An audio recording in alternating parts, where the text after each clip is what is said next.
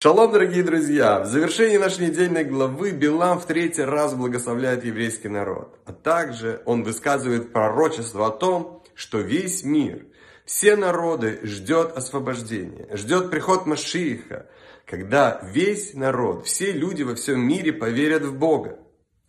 Он высказал это пророчество для того, чтобы это было не только целью самого Всевышнего, для того, чтобы это стало целью всего человечества.